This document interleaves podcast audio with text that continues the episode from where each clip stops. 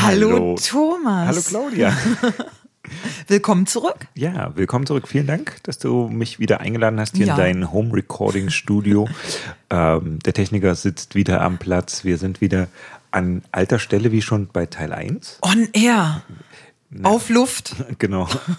On, on the wire eigentlich, oder? Heavy on the wire. und the WLAN. Gut, genug gescherzt. Wir wollen noch mal weiter über die AIM-Konferenz, also über die Applied Improv Network Conference sprechen. Das muss man echt ausreden. Äh, nicht, dass die Leute hören, Ain't Conference. ähm, genau. Da ist das Wort genau. Äh. Wir haben uns für diese, für diese Aufnahme vorgenommen, nicht so viel genau zu sagen. Exakt. Unsere Zuhörer können ja, wenn sie Lust haben, gerne ein Buch führen, wie oft wir das Wort Genau Shit-Bingo-Liste. Ja, Vielleicht zwei Dinge noch zum letzten Podcast, Mhm. den wir aufnahmen. Wir hörten ja das Interview mit Paul C. Jackson. Z. Genau, Pa- Paul Chad Jackson. ähm, Paul Z. Jackson. Danke, Claudia. Und wir wissen nicht, wofür das Z steht. Genau, ich hatte ihn auch. Exakt, ich hatte versucht, ihn auch zu fragen. Das Problem ist, er hat es nicht verraten. Ich wollte nur noch nachtragen, er ist wieder Präsident des Networks. Genau. Ah, exakt. Er ist gewählt worden auf der Konferenz. Es gab nämlich eine Abstimmung und man konnte Leute ins Board wählen, die AIM Board Election. Und die haben dann den President bestimmt, so wie ich das aus dem Interview rausgehört habe. Ne? Exakt. Hattest du, du hast auch nicht gewählt. Ich habe auch nicht gewählt, weil ich hatte zwar mitbekommen in der Keynote, dass es diese Wahlen geben würde und ich hatte den Wahlzettel auch in, in meinem kleinen Goodiebag gefunden.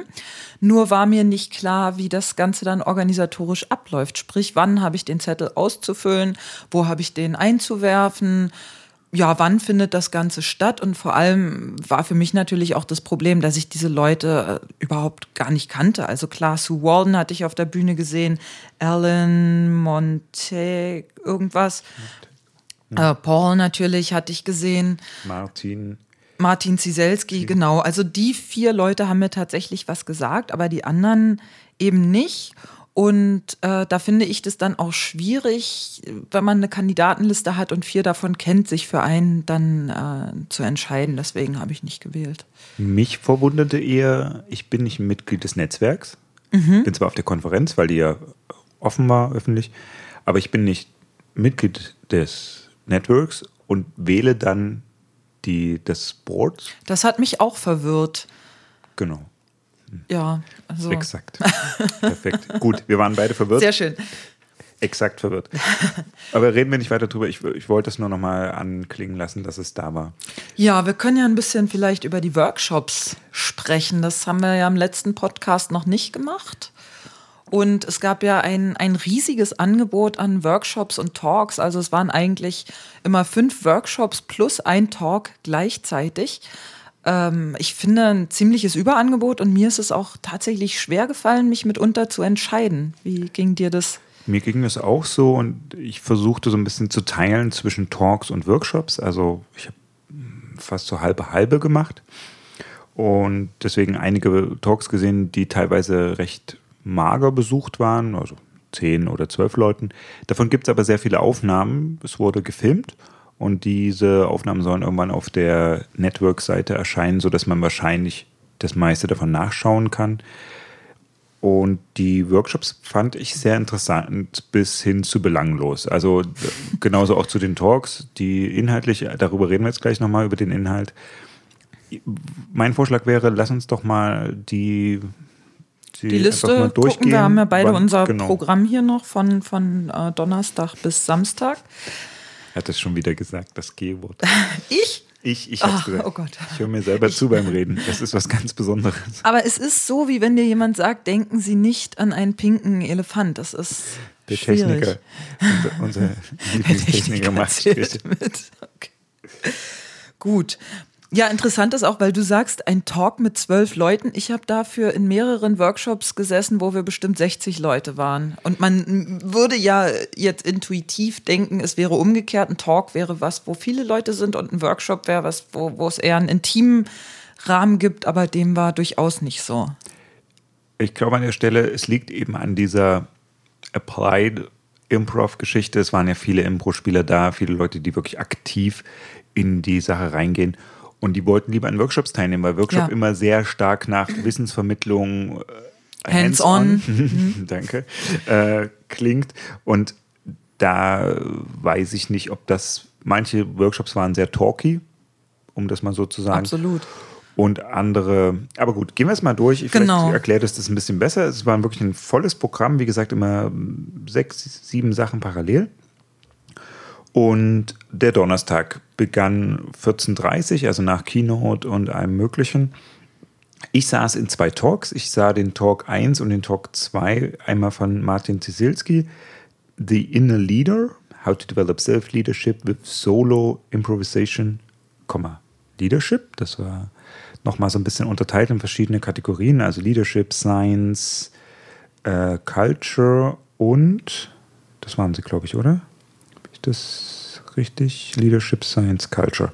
Genau, das sind die drei Grundthemengebiete.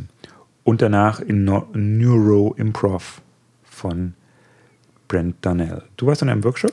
Ich war in einem Workshop, genau. Und zwar war ich zuerst von Lieselotte Neuen, Neuen, Neuen äh, Holländerin, und Richard Cox über Design Thinking. Und das war für mich auch tatsächlich das Highlight des Tages, sowohl Workshop als auch Talkmäßig. Mag vielleicht daran gelegen haben, dass ich Design Thinking vorher nur als Terminus kannte und überhaupt nicht wusste, was es ist. Und äh, ich hinterher, obwohl es nur ein Ein-Stunden-Workshop war, tatsächlich total geflasht war. Und ich auch fand, dass die beiden das sehr schön, sehr energetisch angelitten haben, angeleitet haben. Und ja, das hat mir außerordentlich gut gefallen. Kannst du Vielleicht zwei Sätze zu Design Thinking. Was Design Thinking. Es geht darum, dass, äh, was ich mir gemerkt habe, ist das Wort Lenses, also Linsen. Und zwar äh, versuchst du ein Problem anzugehen und zwar aus anderen Blickwinkeln. Und zwar sind diese Lenses, diese Linsen sind deine Blickwinkel. Und eine Linse könnte zum Beispiel sein, wie würde eine Person auf dem Mond das Problem lösen? Wie würde ein Improvisierer das Problem lösen? Wie würden sie im 16. Jahrhundert das Problem lösen? Und solche Dinge. Oder wie würdest du das Problem lösen, wenn du 10 Milliarden Dollar hättest? Und äh, da gibt es halt verschiedene Dinge, die du so als Linse anwenden kannst. Und ähm, du kannst dann da wirklich komplett frei rumspinnen, wie du das Problem löst. Und äh, das schreibst du dir alles auf hübsche kleine Post-its. Und hinterher schaust du dir die Sachen an, die dir, oder wir haben es zumindest so gemacht, die dir am besten gefallen haben und guckst dann, was ist denn die Essenz dieser Idee? Also wenn zum Beispiel die Lösung ist, ich werde ein Magazin herausgeben und das wird eine total starke Auflage haben und in dem Magazin wird es da und darum gehen. Ähm, was weiß ich, Weltverbesserung heute oder so, ja. Dann ähm, guckst du, was ist die Essenz und dann guckst du, ah, es geht sozusagen darum, du möchtest vielleicht eine, eine Message in die Welt tragen, wie könntest du das denn jetzt machen, ohne dass du gleich ein Magazin rausbringen willst oder so. Und ja, das fand ich sehr schön, war auch unglaublich voll. Also mh, mm, ein Bekannter und ich, wir hatten in äh, typisch deutscher Manier unsere Handtücher auf die Sitze gelegt und sind dann erstmal noch was essen oder trinken gegangen und kamen dann wieder und hatten zwar den äh, Vorteil, dass wir dann einen Sitzplatz auf dem Stuhl hatten, aber die Workshop-Teilnehmerzahl wurde ja nicht limitiert. Sprich, wir saßen dann mit, ich glaube, ungefähr 50 Leuten in diesem Workshop. Raum. Also es war sehr voll. Aber es hat trotzdem funktioniert und das kann man nicht von allen Workshops, die ich besucht habe, sagen. Schön. Ich habe, ähm, vielleicht sage ich was zu den zwei Talks, die ich gesehen habe. Mhm. Äh, Martin Zisilski hat, wie gesagt, über die Inner Leadership gesprochen. Er hat ein Solo-Impro-Projekt mit Roland Drescher. Er hat ihn so ein bisschen gecoacht dafür. Ähm, und hat beschrieben, wie er arbeitet, wie er mit sich selber probt, was sicherlich auch nochmal ein interessanter Punkt ist. Das war interessant zu hören, wie er sozusagen an seine, an seine Geschichte herangeht. Inwieweit man von innerer Führung spricht, bin ich so ein bisschen gespaltener Meinung. Ich, man sich jetzt gleich als selbst führend sehen muss oder eher als Individuum. Was, das ist ein bisschen so ein philosophisches Problem. Aber er hat ganz interessante Sachen aufgemacht, wie er so Inspiration findet in dem Raum und wie er sich mit sich auseinandersetzt. Da habe ich ja dann den zweiten Teil von gesehen, nämlich äh, den zweiten Nachmittagsworkshop. Da hatte ich Martin Zieselski, Roland Trescher und David Hutnut. Heißt der wirklich Hutnut? äh, The Inner Leader 2, The Workshop. Ja, vielleicht hat es auf dem Talk aufgebaut. Ich weiß es nicht. Mir hat da so ein bisschen der Zugang gefehlt. Ich habe für mich aus der Stunde nicht so recht eine Quintessenz rausziehen können. Hm. Ich, ich glaube, dass Solo-Improvisation was ist, wo man viel noch drüber nachdenken muss.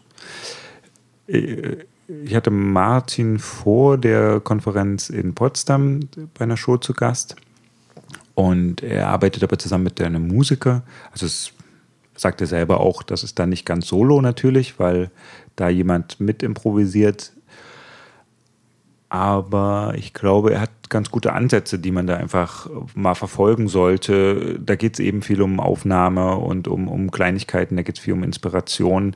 Wo ziehe ich die her?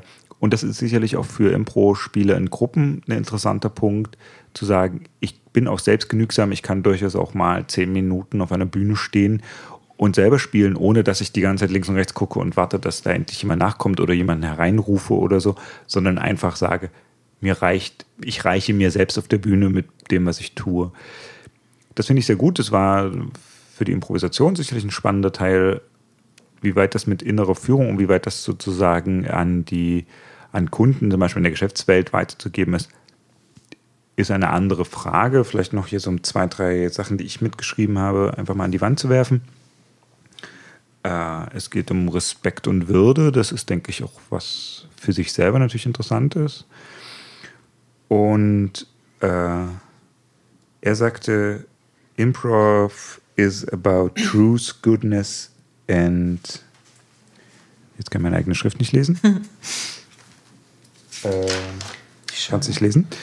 Ähm, äh, da ist viel Philosophie, die ich interessant finde. Ich glaube, man muss da noch mal wirklich näher in diese Solo-Sachen reingehen.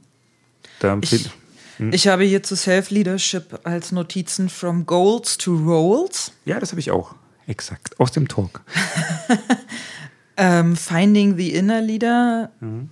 Ist sozusagen die Basis dafür, um ein Outer Leader zu werden. Aber das ist ja ein ganz alter Gedanke, den ich hatte dich ja äh, vor dem Talk schon gefragt, äh, vor dem Podcast gefragt, ob du Schulz von Thun gelesen hast. Das ist ja im Grunde genau das, was er und viele andere auch sagen.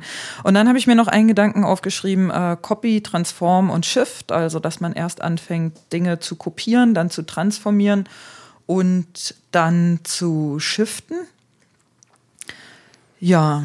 Aber ich finde, worüber ich gerne tatsächlich nochmal mehr nachdenken möchte für mich, ist, ob man überhaupt eine Solo-Leadership, also eine Selbstführung, ob dieser Begriff überhaupt irgendwie Sinn hat, weil er also, der ist in der Kontradiktion in einer gewissen Hinsicht.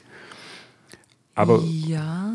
das verschieben wir vielleicht mal in den Philosophie-Podcast, also in den Impro-Podcast. Für mich ist die Frage eher, was hat die innere Führung mit Improvisation jetzt ganz exakt zu tun? Wo ist da die Verbindung? Das ist so. Aber gut, ist auch. Das sind Frage. viele Fragen ja. offen. Vielleicht redet man einfach mit Martin nochmal darüber. Wir waren beide, glaube ich, etwas ratlos. Hm. Das kann man so sagen. Aber hm. man muss sich auch herausfordern so einer genau. Konferenz. okay. Genau, dann, das war ja der erste Nachmittagsslot. Es gibt ja dann noch ein, ein Evening Session oder zweite Hälfte des Nachmittags, je nachdem, auf welcher Zeitzone man, man lebt. Da hatte ich äh, von dem Menschen, den du in dem Talk gesehen hast, Brent Darnell, einen Workshop, der ich äh, witzigerweise fast exakt das gleiche war wie Design Thinking. Er fing auch mit dem gleichen Zitat an, was wir, womit auch der Design Thinking Workshop angefangen hat, nämlich dass als Einstein 60 Minuten gegeben worden sind, um ein Problem zu lösen, hat er 55 Minuten gebraucht, um das Problem genau zu identifizieren und dann fünf Minuten, um es zu lösen. Und ähm, ja, vielleicht erzählst du was äh, über den Talk davon, von dem Brand Darnell. Ja, das, das mache ich gern. Ähm, er fing eben an mit äh, Brain Rules, das war so ein bisschen sein, sein Einstieg. Und sagte, es gibt äh, Brain Rules. Ich muss das mal hier so halten, dass ich trotzdem ins Mikrofon rede und meine Aufzeichnung lesen kann. So, jetzt fällt hier alles runter. Sehr schön. Ähm, er sagt, also es gibt äh, Exercise ist eine Brain Rule, also wie, wie man sich an Sachen erinnert. Und da sagt er, da können wir eben Bewegung mitbringen. Dann Emotionen, also schafft gute Verbindung, Emotions. Repetition, ähm, ist eben die Beginn des Lernens, also wiederholen, beobachten. Dann Schlafen. Hm. Dann Stress ist etwas, was das Gehirn eben verhindert, sich Sachen zu merken. Dann Staunen, also Curiosity. Da kann man eben, wie, da merkt sich das Gehirn sehr viel und alle Sinne einzusetzen. Das sind sozusagen die Dinge, wo das Gehirn mit drin ist und er forderte uns dann immer auf zu diesen Einzelteilen, uns Übungen, also immer wieder Vierergruppen zusammenzuschließen, das wieder so dieser interaktive Part, uns zusammenzuschließen, Vierergruppen und zu überlegen, was für eine Übung wäre gut oder welche mögen wir, tauschen wir uns aus zum Thema Bewegen, welche zum Thema Emotionen, welche zum Thema eben wiederholen und, und, und. Und ich saß mit einer kleinen Gruppe zusammen, also mit drei Leuten. Und wir hatten dann immer so Ideen aufgebracht, was könnte funktionieren, was könnte man machen. Das war sehr äh, fand ich nicht schlecht. Ich habe dann hinterher nochmal die Kritik gehört, das hätte mit Neuroscience wenig zu tun. Ähm, kann ich schlecht einschätzen. Ich fand es eine gute Sache, vor allem aus einem einfachen Punkt. Wenn jemand kommt und sagt, warum mache ich denn diese Übung? Kann man sagen, ja, ja, weil das gut für dein Gehirn ist. Sehr schön. Das ist wissenschaftlich erwiesen gut für dein Gehirn. ich hatte noch eine, ähm, oder sagst du noch was zum Workshop? Genau, zu dem Workshop von Brent Darnell. Mm, mein erster Kritikpunkt oder mein Hauptkritikpunkt ist, dass ich den Workshop zu kurz fand mit 30 Minuten. Viel zu kurz. Es wäre mindestens eine Dreiviertelstunde wert gewesen. Der zweite Kritikpunkt, ähm, die Überfüllung. Wir waren in einem ziemlich kleinen Klassenzimmer und da waren bestimmt 60 Leute. Das heißt, der Boden war komplett voll mit Leuten, die da gesessen haben. Ähm, es sind regelmäßig äh, Getränke umgekippt, da wo ich gesessen habe, was eine relativ unruhige Atmosphäre erzeugt hat. Und was es mir auch schwer gemacht hat, mich darauf zu konzentrieren, was er vorne gerade vorträgt.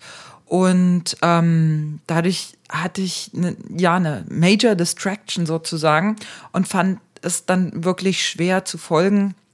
Plus äh, inhaltlich war es dem Design Thinking äh, äh, Thing sehr ähnlich, nur dass er auf Storytelling gegangen ist. Er ist auf dieses klassische Storytelling-Schema gegangen, was wir auch beim Impro gerne benutzen. Wir bauen eine Plattform und jeden Tag macht er das bis eines Tages und dann und deswegen und deswegen und deswegen bis schließlich und so weiter. Und ähm, das hat er äh, so ein bisschen als Brainstorming, wie man Arbeitsumgebungen oder Arbeitsprozesse angenehmer und effektiver gestalten kann, ähm, gemacht. Ja. Aber wie gesagt, nur eine halbe Stunde lang und auch in Vierergruppen wie bei dir. Und äh, es war so dermaßen laut in diesem Raum, dass ich meine Vierergruppe, durch die ich durch einen kleinen äh, Fluss von Apfelschorle auch noch getrennt war, äh, kaum verstanden habe. Ja, aber ich glaube, die ganze Konferenz war unheimlich laut. Ich fand sie unheimlich laut, auch in, der, in den Essenspausen. In den Improvisierer sind so extrovertiert. Die können sich einfach nicht normal unterhalten. Und dann sind auch noch Amerikaner dabei, die nochmal extra extrovertiert sind. Jetzt bin ich ja schon so extrovertiert, dass ich hier alles anschlage. Ähm, das war so laut teilweise, dass ich gedacht habe, warum schreit ihr euch so an? Also das, das fand ich so das Anstrengendste für mich an der Konferenz. Wobei bei dem Essensraum hat es sich, glaube ich, auch hochgepegelt. Das war ja in der Kalkscheune, hat man, ja. glaube ich, noch gar nicht gesagt. Ne? Richtig. Und ähm, da ist unten ja ein recht großer Raum, wo, glaube ich, auch die Partys und Veranstaltungen sind. Und ähm, ja, dort hast du einfach einen Hall und es pegelt sich hoch. Sobald eine Gruppe anfängt lauter zu reden, wird die nächste Gruppe lauter und ähm genau. Da war es wieder. Ja. Ich, eine, einen Blick nochmal zu unserem Techniker. Haben genau. wir gerade eben Bruce Danell gesagt? Nein, Nein. Ich, hab, ich hoffe nicht. ich hoffe es auch nicht. Er heißt natürlich Brent Danell. Brent. Wer ist denn jetzt Bruce Danell nochmal? Ach so, das ist dieser Typ, der diesen... Okay. Nein, er heißt Brent, Brent, Brent. Der Handtasche muss lebendig sein. Okay, ich muss noch mal ein. ein Der ist äh, auch Coach, ne? Ja, aber nicht in. Nicht, Ich sag's ja nur. Ich muss noch mal in den, in den, den Vorslot zurückspringen, weil ich habe da einen sehr spannenden Workshop gemacht. Bei, ähm, jetzt auch richtige Namen sagen, Mark Young und Jay Roderick. Rational Games, The Iceberg of Neg neg the Ice- Negotiation? Thank you. And Improv, Playing with Icebergs. Und die Idee darin war, ich habe zum ersten Mal begriffen, dass die Engländer tatsächlich Iceberg sagen, statt Ice Mountain. sie, sie verwenden das deutsche Wort Berg. Das war mein erster Aha-Moment in diesem Workshop. Und mein zweiter Aha-Moment war, dass die beiden sagten, sie haben so eine Theorie aufgebaut. Und das war mal wirklich schön zu sehen. Das ist eine Theorie, dass zwei Leute, die sich sozusagen miteinander diskutieren, die haben beide eine Position. Und sie machten das tatsächlich an so einem internationalen Beispiel fest. Äh, George W. Bush will von den Deutschen beim Irakkrieg Hilfe, Panzer, Soldaten, was auch immer. So, und das sind zwei Positionen. Er will Panzer, die Deutschen wollen nicht. Nein, die wollen gar nicht den Krieg. Und darunter, sozusagen unter der Wasseroberfläche sind die Interessen, Interests, dass man sozusagen sagt, okay, das Interesse der Amerikaner ist eben, die anderen zu überzeugen, wie auch immer. Und darunter gibt es dann noch den, ähm, die, ähm, sozusagen den Kern, was die Leute wirklich ausmacht, sozusagen in, der- in der Tiefe von allem. Und unten unter den beiden Eisbergen gibt es dann die Wahrheit. Und wenn wir wirklich TM. TM, The Truth TM.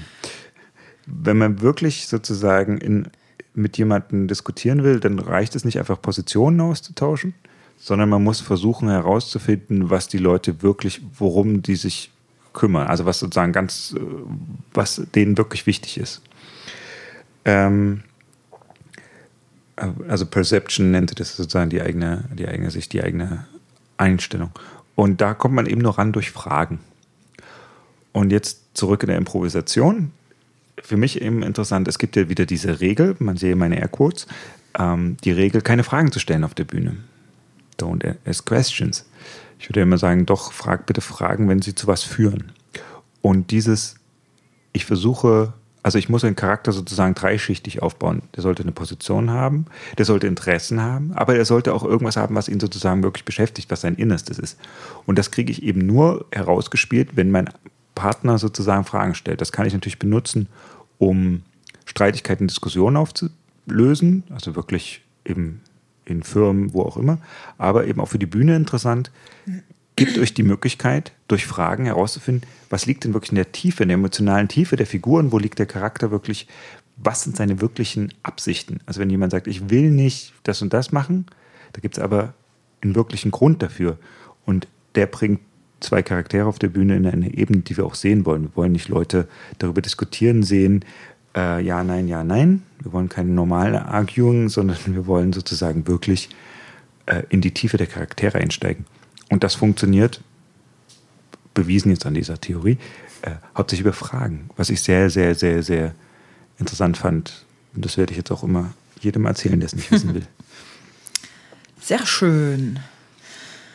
Ja, hattest du dann danach noch einen Workshop gemacht? Ja, ähm, dann beginn, begann ja sozusagen die Evening Session und ich wollte ja, da trafen wir uns auch in den Workshop äh, Improv for Scientists. Genau, stimmt. Das war. Ah, ich dachte, du hast vielleicht noch vorher einen gemacht. Genau. Genau, Improv. Genau, genau, genau. Davor habe ich, ich mache hier Punkte.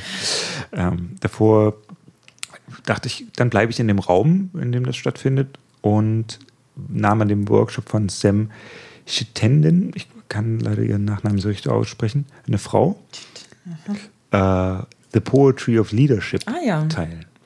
Und das fand ich sehr interessant. Das war auch so ein kleiner Aha-Moment-Workshop für mich. Was hat Poesie und Führung miteinander zu tun? Und der Workshop war so, dass wir sehr aktiv auch waren. Wir standen erst in einem Kreis, sie erzählte, sie las ein Gedicht vor, sie erzählte ein bisschen die Idee, die sie hat. Und zwar, dass uns Poesie in Führungsaufgaben helfen kann. Weil es gibt ja ganz oft Momente, wo man als Leader, wo auch immer hin, eine Richtung vorgeben muss, ohne zu wissen, wo das Ziel ist. Also wenn ich sage, wir müssen nach, keine Ahnung, nach Potsdam fahren, dann kennen wir das Ziel. Aber wenn es sowas ist wie, wir müssen ein Produkt entwickeln, was unserem Kunden Problem XY löst, kann ich nicht sagen, wie es aussieht, weil dann brauche ich meine Leute nicht. Wenn ich weiß, wie es aussieht, dann sage ich denen einfach, mach das oder outsource das nach China. Sondern wenn ich Kreativität in den Mitarbeitern aktivieren möchte, muss ich ein Ziel formulieren, was ich selbst nicht sehe. Also das ist der Kapitän im Nebel. Und jetzt kann er entweder sagen, ich weiß es nicht, äh, strengt euch an, oder ich kann versuchen, mittels unserer wunderbaren Sprache zumindest eine Richtung auszumalen und sich irgendwie auseinanderzusetzen. Und das fand ich sehr spannend. Sie hat also äh, verschiedene, so habe ich es zumindest jetzt im Hinterkopf behalten. Ähm, sie hat da eben Poesie mit reingebracht, verschiedene Gedichte gehabt. Und diese, ähm, dieser Ansatz fand ich sehr gut, weil Sprache sagt ja vieles nicht. Sprache ist ja durchaus sehr unzulänglich, reicht also nicht aus. Aber warum dann, wenn wir uns schon mit einer Krücke unterhalten, warum nicht mit einer schönen? das ist schön. Ja, und deswegen, hm, ich hatte viel Spaß an diesem Workshop und auch viel Spaß danach, darüber nachzudenken. Und habe wieder angefangen, ein paar Gedichte zu lesen. Es war sehr inspirierend. Hm, schön. Ja, wollen wir noch was zu dem Workshop sagen, bei dem wir uns beide getroffen haben? Ja, das sollten wir, glaube ich, tun. Okay. Ich glaube, das ist der Workshop, der uns beide am meisten missfallen hat. Kann, das, ich kann man das so sagen? Ich denke auch, ja aber immerhin haben wir äh, die Erfindung des Fluxkompensators gesehen. Nein. Ähm, wir versuchen es mal ohne Häme. Ja, ja, absolut. Nein, ich, ich, ich möchte eigentlich auch gar keine Hiebe austeilen. Ich denke nur, dass hier wahrscheinlich ein Missverständnis vorlag. Ich weiß nicht, ob unbedingt von Seiten des Vortragenden oder von Seiten der Organisation. Ich glaube, ja, ich, also ich würde das, das Systematische beschreiben, was wirklich ein Problem ist. Wir haben es, glaube ich, auch vor uns mal ganz kurz angerissen. Manche Talks oder Workshops gingen tatsächlich am rezipierenden Publikum vorbei. Eine Zielgruppe, ja. Das Interessante an diesem Workshop war, wollen es auch gar nicht weiter ausführen, wer das war und nennen mal keine Namen. Es ging einfach darum, äh, Leute zu befähigen, besser zu präsentieren. Genau, und zwar Wissenschaftler sollte man befähigen, besser. Genau. Der Punkt war einfach der, dass der Workshopleiter was getan hat, was ich sehr richtig fand. Er hat vorher versucht herauszufinden, wer ist sein Publikum. Hat den Raum aufgeteilt in vier Ecken und die Leute sollten sich in die Ecken stellen, wo sie sich selber hinrechnen. Ob sie Wissenschaftler sind, ob sie irgendwas machen, ob sie vielleicht Trainer sind oder noch irgendwas. Auf jeden Fall endete 99,8 Prozent der Leute im Raum in der Ecke, wir sind Trainer, Trainer genau. und trainieren Leute. Ob nun in Impro, im Business-Kontext war, da war ja nicht weiter gefragt. Und da hatte ich schon das Gefühl, fühlte er sich so ein wenig überfordert, weil er eigentlich mit einer anderen Zielgruppe arbeitet. Hm. Und die Zielgruppe war nicht da, hm. sondern es war so ein bisschen Austausch unter Kollegen. Und was der Kollege für mein Empfinden nicht so ganz hinbekommen hat, war, dann einen Switch zu machen und zu sagen, okay, euch brauche ich nichts über Präsentationstechniken zu erzählen, euch brauche ich nicht zu erzählen, wie man sich richtig zu einer PowerPoint dreht, euch muss ich nicht sagen XYZ, sondern mit euch muss ich darüber reden, was diese Zielgruppe, mit der ich arbeite, mhm. für Besonderheiten hat. Das war ja eigentlich für mich auch die, die Motivation, da überhaupt hinzugehen, dass ich dachte, ach, schau mal, das ist interessant. Ähm, wie kann man Wissenschaftlern Impro näher bringen oder Impro-Methoden oder sowas? Oder wie arbeitet jemand mit Impro-Methoden, um Wissenschaftler zu improven? Genau. Ähm, das dachten sicherlich auch die anderen 30 Leute in diesem Raum. Hm. Und das Interessante war tatsächlich, was ich echt noch nicht so schnell erlebt habe, war, dass jemand eine Präsentation beginnt oder einen Workshop und man merkt so in den ersten zwei Minuten, dass alle in diesem Raum plötzlich angespannt werden. angespannt werden und versuchen irgendwie in ihrem Stuhl zu versinken oder durch die Wand zu diffundieren, mhm. weil alle merkten, okay, äh, wahrscheinlich 90 Prozent in diesem Raum könnten dem Herrn noch was beibringen. Ähm, was ja völlig in Ordnung ist. Niemand ist perfekt, niemand ist am Ende seiner Fähigkeiten, ist alles völlig klar, aber nochmal, wenn ich auf eine Konferenz gehe, wo Fachleute sind, dann muss ich auch auf einem fachspezifischer Höhe mit denen kommunizieren und fangen nicht an zu sagen, was ist ein Vortrag, was ist eine PowerPoint-Präsentation. So mhm. schlimm war es nicht, aber in die Richtung geht es. Aber deswegen meinte ich genau, glaube ich, dass es da wahrscheinlich ein Missverständnis gab zwischen, ich weiß nicht, was die Orga gedacht hat, was er vortragen würde oder was er dachte, was auf dieser Konferenz passiert. Oder irgendwie, glaube ich, kam das vielleicht nicht richtig zusammen oder so. Wir wissen es nicht, wir werden es auch nicht rausfinden, hm. denke ich mal, aber wir hatten starke Bauchschmerzen und äh, ich habe dann versucht in dem Workshop so ein bisschen meine Gedanken aus dem Vorworkshop aufzuschreiben, was auch gut war, deswegen habe ich sie jetzt hier. Und ähm, ja, wir haben ziemlich zum Ei gemacht in dem Workshop, von daher kommen wir zum Freitag. Nein, warst du Donnerstagabend noch irgendwo? Äh, Donnerstagabend, ich überlege gerade. War noch Party und Musik, dachte ich. Genau, ich war da noch unten und da war äh, ein Typ alleine, der hat äh, mit einem Computer und ich glaube noch anderem technischen Gerät äh, Geräusche aufgenommen, die er selbst erzeugt hat, mit äh, Flaschen oder mit äh, auf den Tisch klopfen, hat die dann geloopt, hat auch so kleine Gesangselemente und das war dann so ein Klangteppich. Die Leute haben getanzt, irgendwie sind da ausgeflippt. Äh, ich war ziemlich groggy, habe meinen Übernachtungsgast gesucht und bin dann, glaube ich, irgendwann gegen zehn abgehauen. Ich auch, genau. Hm. Freitag. Freitag, genau. Sessions, Sessions, Sessions. Es, hast du die Talks gesehen? Ich, schaue gerade, was es für Talks gab. Äh, nee, ich habe tatsächlich auch da keinen Talk gesehen. Ich war komplett in Workshops und habe diesmal mir äh, von jemandem, den ich kannte, vorher Empfehlungen geben lassen und habe die mehr oder weniger komplett beherzigt und hatte Freitag eine deutlich bessere Workshop-Ausbeute als am Donnerstag. Also ich habe die, die Talks gesehen, zumindest die ersten beiden, Talk 9 und Talk 10. Ähm, Henk van Steel und Aleke van der Wijk. Genau, beide von Troja aus, äh, Troje Improv aus Niederlands. Ähm, die einen sehr schönen Vortrag gemacht haben, den ich von der, von der Aufmachung her sehr schön fand. Sie hatten 50 Folien, haben aber davon nur drei verwendet. Sehr schön. Und haben nach einer Nummer gefragt, ah. die Folie angeklickt und dann ihr Thema darauf äh, gesprochen was zumindest als Performing sehr lustig war. Das gefällt mir. War eine schöne Idee. Und der, der nachfolgende Talk war so ein bisschen ein eine Generalprobentalk, der wurde dann irgendwie jetzt demnächst nochmal gehalten oder wird demnächst gehalten, wie auch immer. Das fand ich so ein bisschen schade. Das war so ein bisschen Zielgruppen verschossen, weil der Talk war für Leute, die eben Impro kennenlernen sollten. Und sowas finde ich nicht so schön, um ehrlich zu sein. Aber gut, wir wollen nicht weiter lästern. Was hast du für Workshops gemacht? Ich habe Workshops gemacht. Uh, Ruth Sermon, Whose Intervention is it anyway? The Gift of Improv in Conflict and Mediation. Und dann von Ella Ammann, die übrigens auch die, uh, diese Tango-Leadership-Sache mit angeleitet hat am Mittwoch.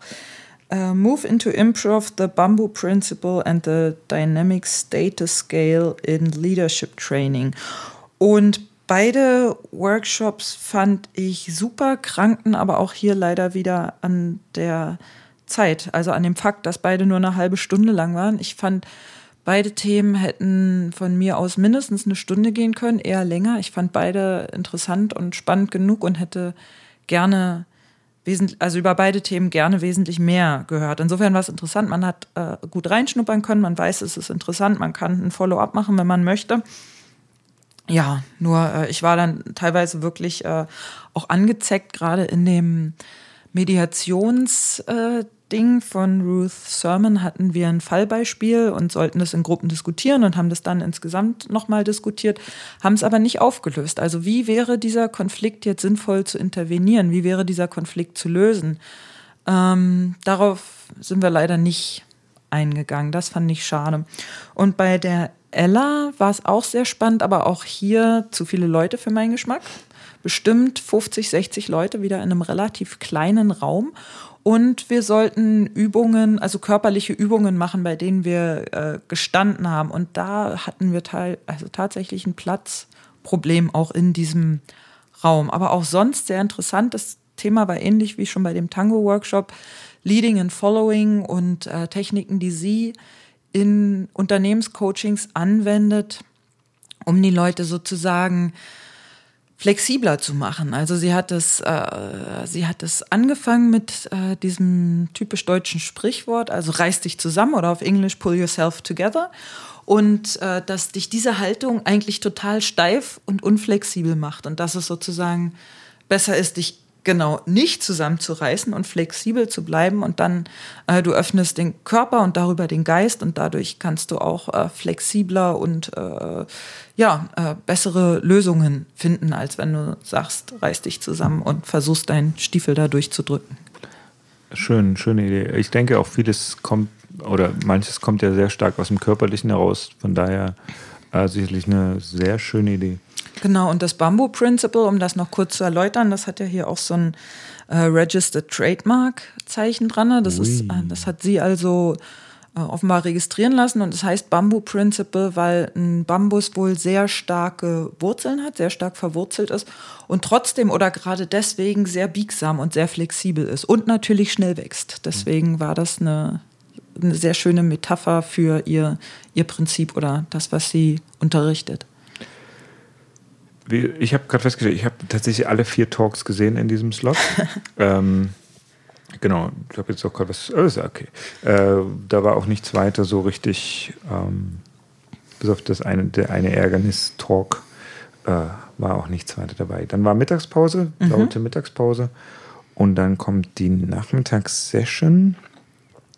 Da sah ich auch erstmal zwei Talks, einen von Steffi, Stefanie Binni und Dan Richter die beiden sind bekannt von Foxy Freestyle hier in Berlin, die über Autismus und Improvisation sprachen. Ähm, das war sehr interessant. Da war das Sunrise-Projekt, da ist auch schon einiges drüber gesagt. Ist, ist die bekannt, oder? Ähm, meinst, du meinst jetzt das von Dan und Steffi, diese genau. Oh ja-Geschichte? Ja, so ein ja. bisschen. Hm. Und der nachfolgende Talk fand dann nicht statt, sodass die tatsächlich ähm, die Gesamtzeit bis 15.30 also fast eine Stunde Zeit hatten, sich da auszubreiten. Und danach war ich an einem, was, wo, was hast du gemacht? ich war zuerst in einer Masterclass mit Maya Mommert von Freiwild. Das war für mich auf jeden Fall eine der ergiebigsten Veranstaltungen mit der Learning Journey zusammen. Fand ich sehr spannend, sehr interessant hat auch Spaß gemacht, ähm, hat mir auch viel zu denken gegeben, weil äh, in, in, diesem, äh, in dieser Veranstaltung äh, für mich die Ebenen teilweise nicht mehr klar waren und ineinander verlaufen sind, zumindest habe ich es so empfunden. Und äh, das hat es ja spannend gemacht und äh, auf jeden Fall den, den Denkkasten äh, angeregt. Sehr schön. Äh, dann bin ich zu meiner guten Kollegin Uta Walter in den Workshop Getting Involved in the Story, but which one and how gegangen. Äh, wir hatten vorher schon irgendwie zwei Stunden über diesen Workshop gesprochen, weil das so ein bisschen an unseren letzten Podcast anschließt, die Diskussion, was, wen, für wen ist denn das hier, was ich hier eigentlich mache, mit wem arbeite ich denn eigentlich, wen nehme ich denn hier mit?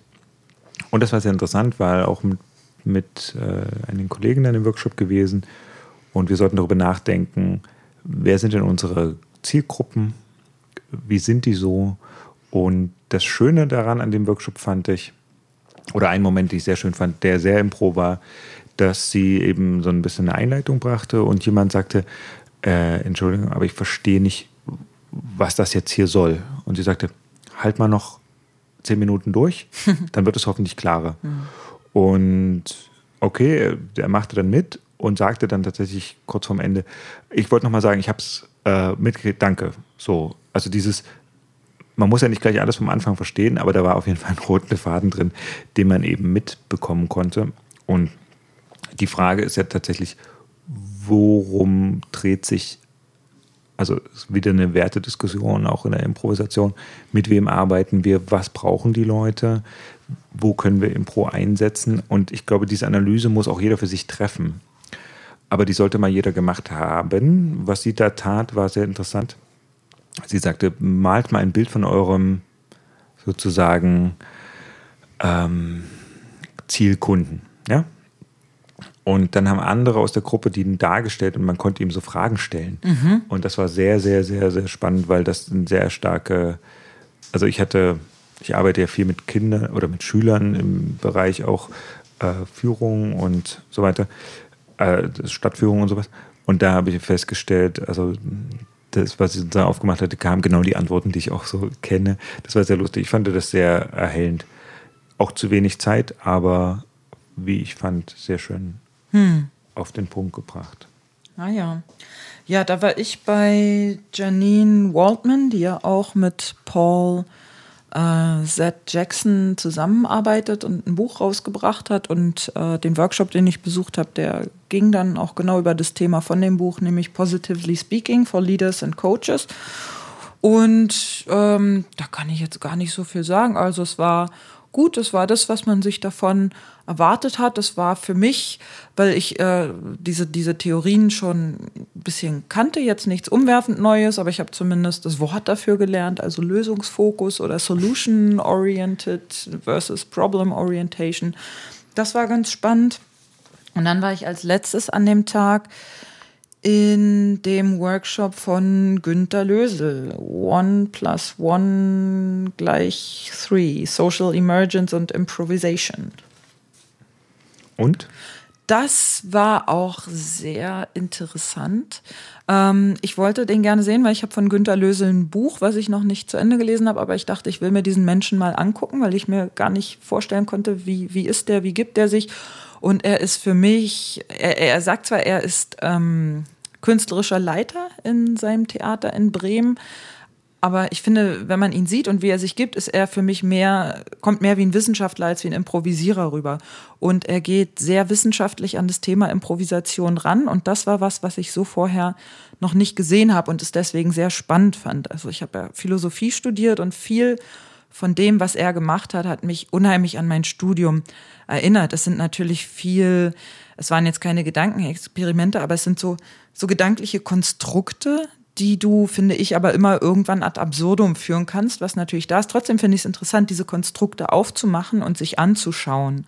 Und es ging halt um, um Emergenz. Ich muss mal kurz meine Notizen suchen. Also Emergenz bedeutet ja, dass, äh, dass im Grunde das Ganze ist mehr als die Summe seiner Teile. Also wenn du irgendwie fünf Leute nimmst, dann ist das, was, was die fünf Leute erschaffen, mehr als was jeder Einzelne an sich jetzt mitbringt oder wie auch immer.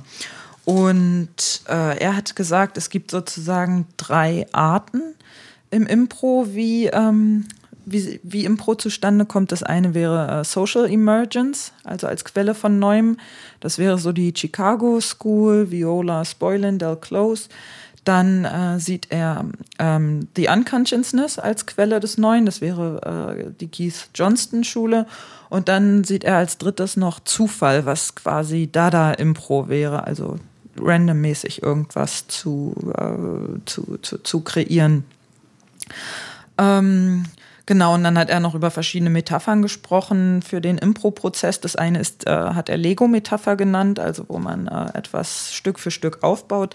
Das andere ist die Sculptura-Metapher, die hatten wir, glaube ich, an dem Tag auch schon gehört. Ähm, Michelangelo, wie er den David aus dem Blog rausgehauen hat und gesagt hat, na, er war doch immer da und hat nur das weggenommen, was unnötig war. Und die dritte wäre die äh, Emergence-Metapher, wo er davon ausgeht, dass sozusagen äh, innerhalb äh, des, des, des Menschen, des Darstellers oder überhaupt in einem Mikrolevel äh, bestimmte Dinge sind, die zusammenkommen und dann dieses äh, Gemeinsame kreieren. Also ja, sehr theoretisch, aber ich, ich fand es schön. Das hat auch gut gepasst für eine Stunde. Ähm, der Kopf hat geraucht, aber nicht zu viel. Ähm, das hat mir gut gefallen. Ja, manchmal ist so, so ein harter Theorie-Input auch mal schön. Ja. Ne? Die Philosophen freuen sich. Aber gut, äh, was ich da gemacht habe, darüber schweigen wir jetzt mal einfach und springen okay. mal. oh, jetzt bin ich ja auch so neugierig. Springen wir auf den Samstag. Ähm, der Samstag. Also der, der Freitagabend, ich weiß ja nicht, wie der für dich endete. Ist auch, glaube ich, Party, Party, Sind Party, wir oder? da? Haben da nicht die Bets gespielt? Exakt. Genau, da spielte exakt und genau, jetzt habe ich beides in einem gesagt und schon wieder. Äh, wir sind nach in Bühnenrausch beide gefahren Mhm. und sahen das äh, Bay Traum. Area Ja, Bay Area Theater Theater Sports. Sports. eben nicht Theater Sports machen, sondern hochklassisches Langform-Impro in hohem Risiko mit unglaublich viel Freude und Vergnügen. Also Ja. ein, Einsatz auch. ja, es war ein Genuss. Fand ich auch. Marco hat einen schönen Artikel dazu Genau. geschrieben. Auf den verweisen wir ganz einfach. Mhm. Und ich hatte das Glück, mit den Kollegen danach noch essen gehen zu dürfen und sie ein bisschen das Wochenende zu verbringen. Das war sehr schön. Die sind echt äh, Powerfrauen, spielen Power-Impro. Ich glaube, so Mhm. kann man das sehr gut zusammenfassen. Es war eine Bereicherung, da hätte nichts auf der Konferenz, hätte ich dafür eintauschen können. Fand ich aber auch schön, dass viele von der Konferenz auch internationale Leute Ja. Mhm. kamen. Also es war so ein bisschen Come Together der Berliner und der äh, Gäste. Mhm. Genau. Genau, genau, Ja, genau. genau. Und dann Genau. war der Samstag. Der Samstag. Der Samstag stand ja unter dem Fokus Open Space, was ein Konzept war, was ich bis dato, bis zu dem Tag nicht kannte. Kanntest du das vorher? Ja. Wusstest du, was das ist? Ah Ja, so Unkonferenz, Bar, Mhm. Camp, wie auch immer man das beschimpfen möchte. Heißt, es schlagen Leute Dinge vor, die sie machen wollen, machen könnten, werfen es an eine Wand Suchen und sich einen Raum? suchen sich einen Raum, irgendeinen Platz und andere gehen dahin und nehmen einfach teil. Genau. Und Normalerweise funktioniert es eigentlich so, dass man eher so ein bisschen nochmal sagt, das und das würde ich machen und das, was wirklich von vielen gewollt wird, dann auch funktioniert, sodass man so ein bisschen mit dem Raumproblem äh, wegkommt. Aber so läuft es. Um was ich denke, was für viele Leute der Tag war, an dem am meisten Inhalt tatsächlich transferiert worden ist. Aha, okay. Also so hatte ich, viele haben gesagt, dieser Open Space, äh, offene Spaßteil, war für viele der wirklich, der ihn am meisten gebracht hat, weil da eben Austausch stattfinden konnte. Man konnte äh, klarer in bestimmte Dinge hineingehen. Was hast du gemacht? Also ich habe in der, es waren ja zwei Open Spaces, zwei Slots, ah, eine Stunde. Ich habe ehrlich gesagt in der ersten Stunde gar nichts gemacht, weil ich war äh, irgendwie total geplättet. Ich hatte auch ähm, nicht die beste Laune, sage ich mal. Ich war auch übermüdet, hatte nicht gut geschlafen und ähm, mich gelüstete es tierisch nach einem Kaffee. Also bin ich erstmal los, habe mir einen Kaffee geholt, habe eine Zigarette geraucht, habe mich dann draußen hingesetzt und mit ähm, anderen Leuten, die da auch saßen, gequatscht. Und dann war die erste Stunde auch schon rum. Und in der zweiten Stunde hatte ich äh, äh, ein, ein Open Space, der nannte sich Exploring Failure. Ähm, und das war es dann auch so ein bisschen. Ich will da jetzt nicht näher drauf eingehen. Ich hatte es Thomas schon vorher erzählt, aber es war, ja, mh, spe- sagen wir mal speziell eine ein bisschen eine Begegnung der dritten Art. Gut, ist ja hier kein äh, psychologisches. Äh, es war auf jeden Fall Failure Ja. im, im Raum. Genau. Okay. Na, ich hatte es genau andersrum. Ich habe im ersten Slot teilgenommen und sah von zwei türkischen Improvisierern aus Istanbul ihren Vortrag und die müssen ihn irgendwie schon mal gehalten haben. Also es war so ein bisschen, es kamen irgendwie immer Leute und sagten, oh, habt ihr das gesehen von denen? Das war toll, das war toll, das war toll und bin da reingegangen in diesen äh, Vortrag und die erzählten eigentlich von diesen, also äh, zehn Tagen, 14 Tagen, wie auch immer, Ausschreitungen im Gezi-Park, von der Besetzung und wie die Polizei damit umgegangen ist. Und derjenige, der den Vortrag führte, also es ist ein Ehepaar, sind verheiratet, und er erzählte eben davon, dass er ganz viel Improvisation in diesen Ausschreitungen entdeckt hat. Und was die Leute gemacht haben, sich dort zu organisieren und so weiter. Ich habe wirklich geheult in diesem Vortrag, weil es war herzergreifend, was er erzählt hat, wie er mit den Menschen umgegangen ist. Sind ja auch Leute gestorben bei diesen äh, Sachen. Also wirklich Leute von der Polizei erschossen wurden, andere eben an Einwirkung von CS-Gas gestorben, Herzinfarkt und so weiter. Und da kam ja dann diese, als dann der Park geräumt worden ist, äh, da gab es auch eine riesen Bibliothek, die Leute brachten Essen vorbei, Medikamente, es gab es alles umsonst, die konnten sich das alles organisieren. Die haben dann sogar eine Zeichensprache entwickelt, damit, wenn die Meetings nachts hatten, sich nicht anschreien mussten und auch nicht applaudieren, damit eben die Leute außenrum schlafen konnten, also in den Wohnungen außenrum, sodass man sich dann geeinigt hatte, wenn jemand unzufrieden ist mit irgendwas, zeigte er mit den Armen über Kreuz, ich bin mit deiner Meinung nicht einverstanden oder man applaudierte eben stumm, indem man mit den Händen irgendwie winkte und also es gab so ganz viele tolle Momente, wo er auch sagte, das entwickelt sich alles aus sich heraus, wirklich auch Improvisation. Also ein Beispiel, sie hatten dann Papier auf die Straße aufgelegt, damit Kinder und Leute, die da kamen, malen konnten. Und da standen einfach Polizisten drauf. Die hatten sich da einfach draufgestellt. Und da gibt es ein Foto, wo dann Kinder angefangen hatten, die Fußspuren von den Polizisten zu malen und so und einfach Ja sagten zu dem, was da war und äh, außen rum malten. Und er brachte es eben auch zu uns, weil er sagte, er hat vier verschiedene Arten von Tränengas inhalieren dürfen. Sie haben ja in diesen zehn Tagen 130.000 Tränengaspatronen verschossen. Okay. Das ist zehnmal mehr als in zehn Jahren in Europa eingesetzt worden sind. Also die haben da tatsächlich die Gegend mit Tränengas eingenebelt, worauf dann diese Sachen kamen. Die haben ja dort so, man kann mit so äh, Mittel gegen Bauchschmerzen, gegen äh, Sodbrennen, kann man dieses Tränengas neutralisieren. Man muss es halt mischen im gewissen Verhältnis. Und er hatte da auch was im Internet entdeckt und hatte dann seine Frau gebeten, all ihre Parfümflaschen, die sie leer gesammelt hatte, irgendwie auszuwaschen. Dann haben sie diese also Lösung gemacht und haben es dahin gebracht. Und auch so Improvisation, ja, du kriegst dann halt, äh, stand dann in dieser Apotheke eben diese Parfümflaschen und wenn jemand was brauchte, dann hat er sich das da genommen oder wieder hingestellt. Auf jeden Fall, er sagte, haben sie dann diese Tränengas Behälter gelesen, diese Patronen, und er sagt, die waren aus Nordkorea, aber zum Beispiel auch aus Deutschland. Ja, und da merkst du dann schon, okay, wir sind also auch verantwortlich, dass Leute in der Türkei äh, beschossen werden mit Tränengas, weil das eben aus unserem Land kommt. Jetzt kann man sagen, gut, das interessiert uns nicht, aber für mich der große, also vielleicht nur eine Sache zu erzählen, wie gesagt, es starben dann Leute, welche erschossen, welche eine Einwirkung vom Tränengas, zehn, zehn Leute. Und dann räumte man diesen Park. Man verbrannte alles, man verbrannte die Zelte, man verbrannte auch die Bibliothek, die da war. Da war eine offene Bibliothek. Und es war ja ein gesellschaftlicher Zusammenschluss von allen möglichen Gruppen, also von Muslimen bis hin zu Kommunisten, von Kurden, über Leute, die wirklich Nationalisten im positivsten Sinne vielleicht auch sind.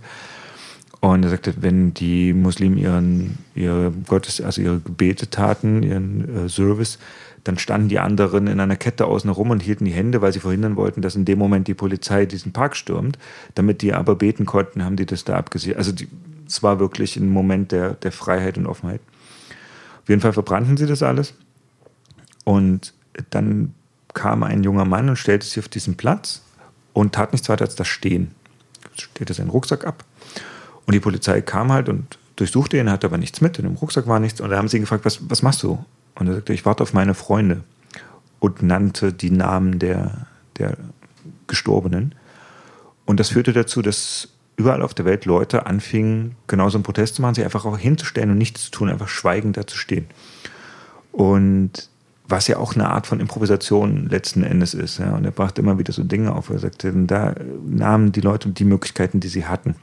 Oder zeigte YouTube-Videos von, wie sie im Tränengas stehen mit selbstgebauten Gasmasken und äh, rufen, schalala, noch mehr Tränengas oder mit Laserpointern irgendwie in diesem Nebel herumspielten. Also wie wirklich Kunst mitkommt. Und das ist ein Punkt für mich, wo ich, ich konnte hinterher auch nichts mehr machen, war erstmal völlig geplättet. Wo er aber sagte, äh, in den Momenten dieses Umsturzes und diesem Protest haben die Künstler, haben die Improvisierer, haben Leute aus der Tänzer, wer auch immer, so viel Wichtiges getan, um um diesen Geist zu vermitteln, um diesen Geist des Teilens, des Ja-Sagens, des Weitergehens irgendwie mitzugeben. Und das fand ich absolut beeindruckend. Und deswegen würde ich auch sagen, äh, man fragt ja ein bisschen, wozu braucht man diese ganze Kunst und wozu braucht man irgendwie Theater, wozu braucht man diese komische Kultur? Wir könnten ja auch einfach das Notwendige. Geld verdienen, tun. Roboter sein. Genau, Geld verdienen und nichts weiter. Aber äh, gerade wenn es irgendwie mal so weit ist und schau, schaut bitte alle Nachrichten. Ja? Es ist ja nicht so, dass wir in einer durchaus monotonen, gesetzten Welt leben.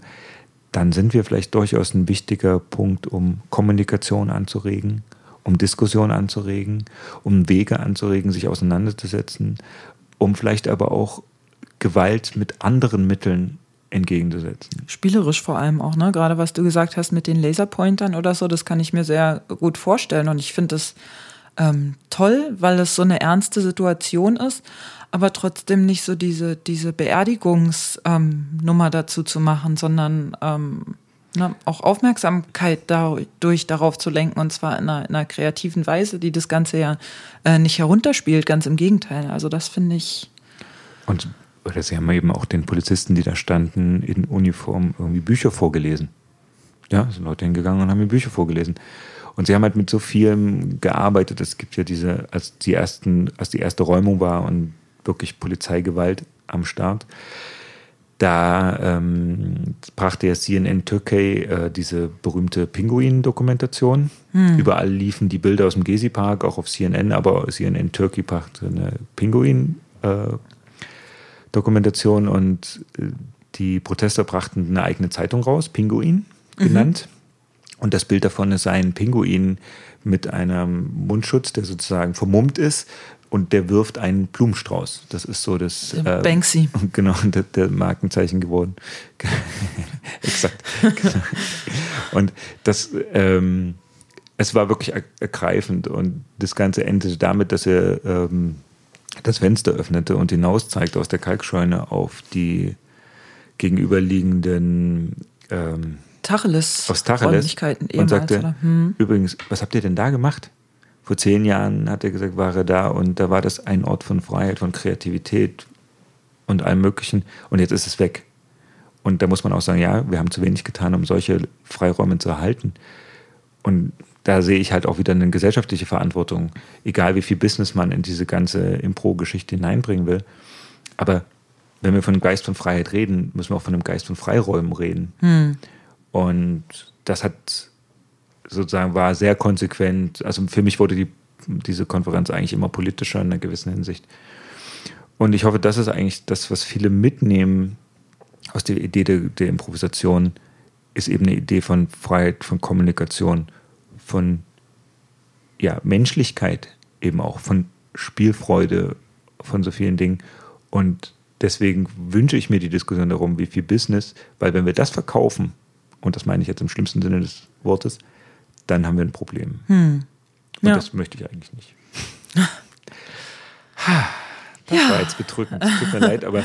Ähm, nee, aber ich stimme dir da gerade in dem, in dem letzten absolut zu. Also, das ist ganz genau das, äh, warum ich äh, auch in dem letzten Podcast gesagt habe, ähm, dass ich Bauchschmerzen bekommen habe. Weil genau das die Befürchtung ist. Ne? Wir verkaufen das als Hochglanzprodukt. Ähm, wir sagen äh, nicht mehr, dass das Scheitern dazugehört, sondern ähm, ja. Und wie gesagt, wir hatten auch die Diskussion vor uns es geht ja nicht um, um äh, Fehler machen, um das Fehler machen willen, sondern es geht ja einfach mhm. darum zu sagen. Wenn die Fehler passieren, wie man damit umgeht einfach. Oder, oder das, nennen wir es nicht Fehler, nennen wir das Unerwartete oder das, das mhm. Ungewollte vielleicht sogar. Mhm. Das ist das, was wir nicht intendiert hatten, das ist irgendwas, was passiert ist. Aber äh, da entsteht Neues und das kann wunderbar, brillant, völlig wertvoll sein, wenn wir bereit sind, es zu erkennen. Wenn mhm. wir sagen, das ist nicht das, was wir wollten, und es wegwerfen, mhm. dann geht vielleicht ganz viel Innovation und, und Wunderbares kaputt. Und ja. darauf sollten wir einfach Acht geben. Ein sehr schönes Schlusswort. ja, ich danke. Ja, dir. danke dir. Ich danke dir. Wir danken auch hier rüber. Ja, genau. unserem äh, Techniker auch. Der hier noch versucht, Werbung einzubringen, aber das lassen wir jetzt. Okay. Wir lassen es auf dieser moralischen Hochwelle stehen. Ja. Äh, es gibt sicherlich noch einiges über die Konferenz zu sagen, aber ähm, das kommt dann schriftlich. Wir stehen ja auch äh, individuell gerne für Rückfragen zur Verfügung. Also ich glaube, unsere Zuhörer können sowohl dir als auch mir gerne äh, eine E-Mail schreiben oder, oder wie auch immer. Kommentieren unter diese Posts, genau. wo auch immer das erscheint. Genau. Und vielleicht noch einmal ein Dank an die Organisatoren der Konferenz. Ja, absolut. Äh, bei äh, sicherlich auch geäußerter Kritik, da ist immer noch Spielraum, aber eine Impro-Konferenz, die perfekt wäre, wäre ja. ein Widerspruch und, in sich. Und vor allem in dieser, äh, in dieser, äh, in diesem Maßstab, ne? also mit fast 250 Leuten und es gab ja organisatorisch, wüsste ich, keine einzige Panne. Ich habe keiner Panne beigewohnt. Und wenn nicht, äh, wenn doch, dann haben sie sie sehr gut genau. überimprovisiert. Ja, okay. Gut, vielen Dank, Thomas, dass du hier warst. Ja, schön, dass ich da sein durfte. Ja, und, und bis bald. Bis bald. Tschüss. Tschüss.